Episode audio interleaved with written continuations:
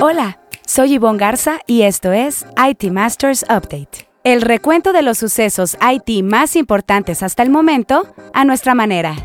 Hacienda explica el problema de CompraNet y le pone fecha de solución. Amazon, Alphabet y Microsoft ayudan a una alza del 11% del Nasdaq en julio. Meta, antes conocida como Facebook, reporta su primera caída en ingresos. El gobernador de Jalisco presume exportaciones de la industria electrónica.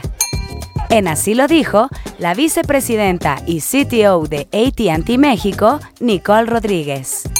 Y el IT Masters Insight de la semana es de Rodrigo Rey, director general de Expertal Global Services.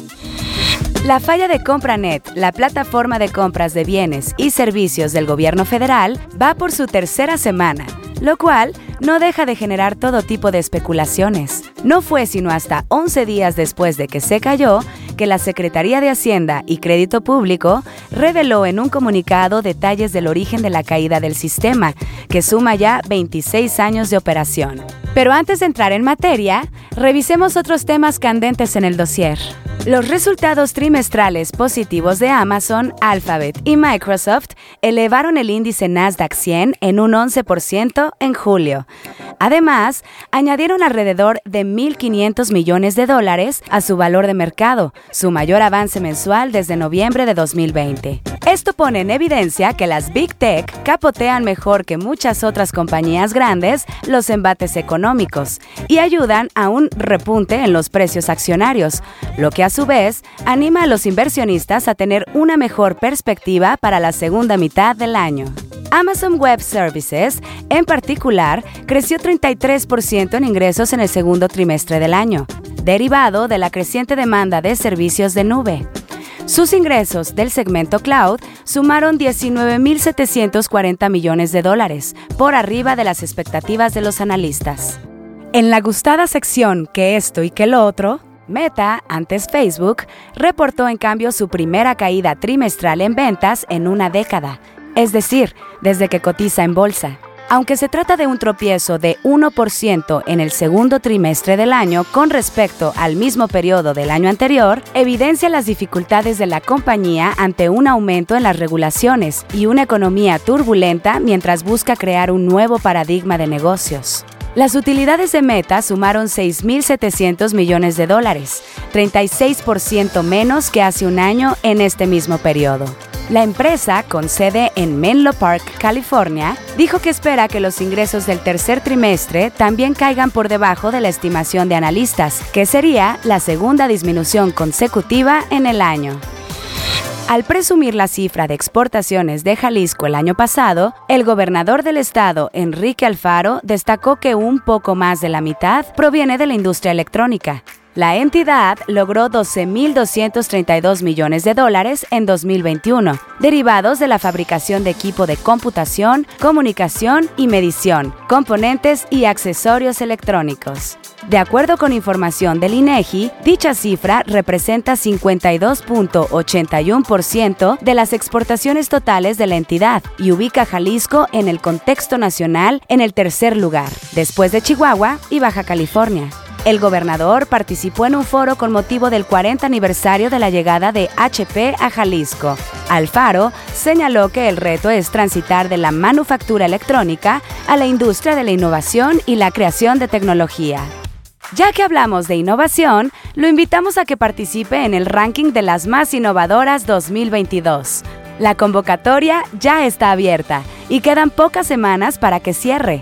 Su proyecto podría ser uno de los elegidos. Identifique esa iniciativa innovadora que concretó en los últimos 12 meses e inscríbala en el sitio lasmasinnovadoras.com, donde puede conocer todos los detalles del listado más prestigiado de la industria, abierto por igual a sector público y privado. Ser parte de las más innovadoras y lograr el reconocimiento de colegas y jefes no tiene precio, literal.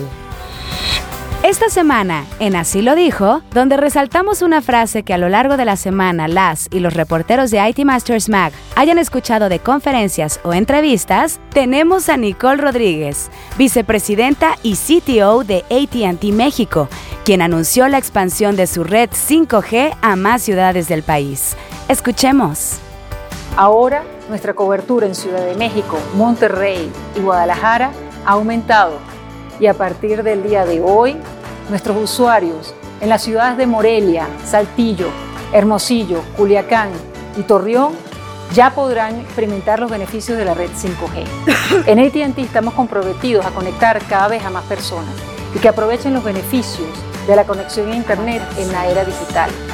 Por eso seguimos trabajando en aumentar el despliegue y la adopción de la nueva red 5G, a la vez que la capacidad y la cobertura de nuestra red 4G con el propósito de que la inmensa mayoría de nuestros usuarios vivan una experiencia única.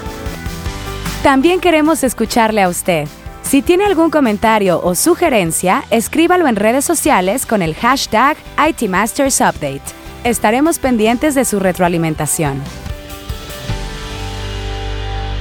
Ahora sí, el tema candente de la semana hasta que el presidente López Obrador, en su conferencia matutina, mencionó a pregunta expresa la caída de Compranet, la Secretaría de Hacienda difundió la explicación al problema de la plataforma y estimó que el sistema volverá a la normalidad para la segunda semana de agosto.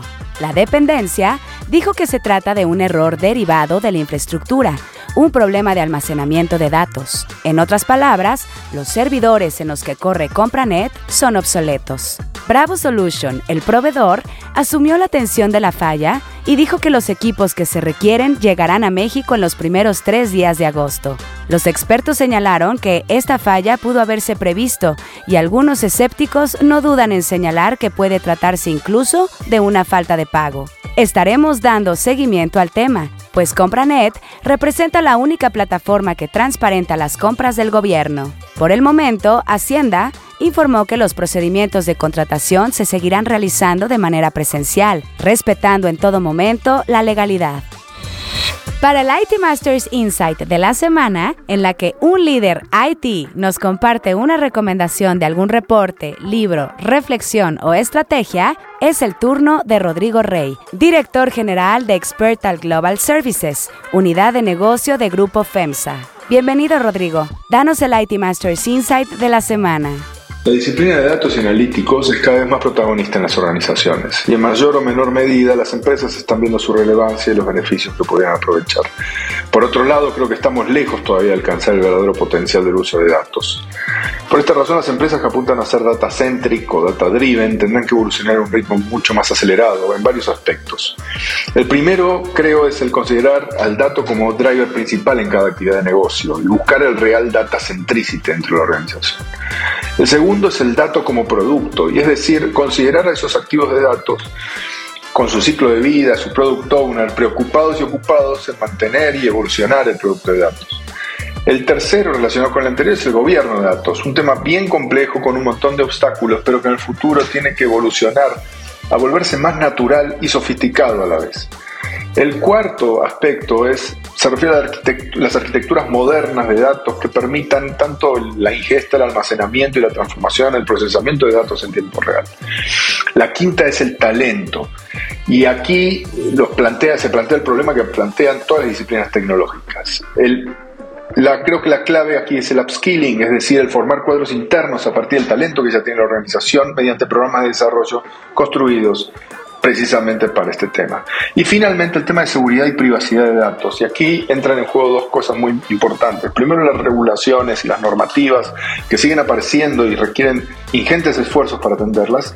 Y finalmente el tema de que el consumidor es cada vez más consciente de los derechos sobre sus datos y pide más a cambio de su información. Y esto plantea desafíos complejos e interesantes. Para el próximo episodio quisiera nominar a Elizabeth Juárez, directora de Servicios de Entrega de Tecnología de Oxo. Muchísimas gracias Rodrigo por tu IT Masters Insight de la semana. Buscaremos a tu nominada para el próximo episodio. Si quiere leer más sobre lo que aquí le contamos o novedades del mundo IT, visite nuestro sitio web itmastermag.com o síganos en redes sociales como NetMedia. Esto fue IT Masters Update, porque su opinión es más valiosa cuando está bien informada. Tiene aquí una cita todos los lunes. Buen inicio de semana.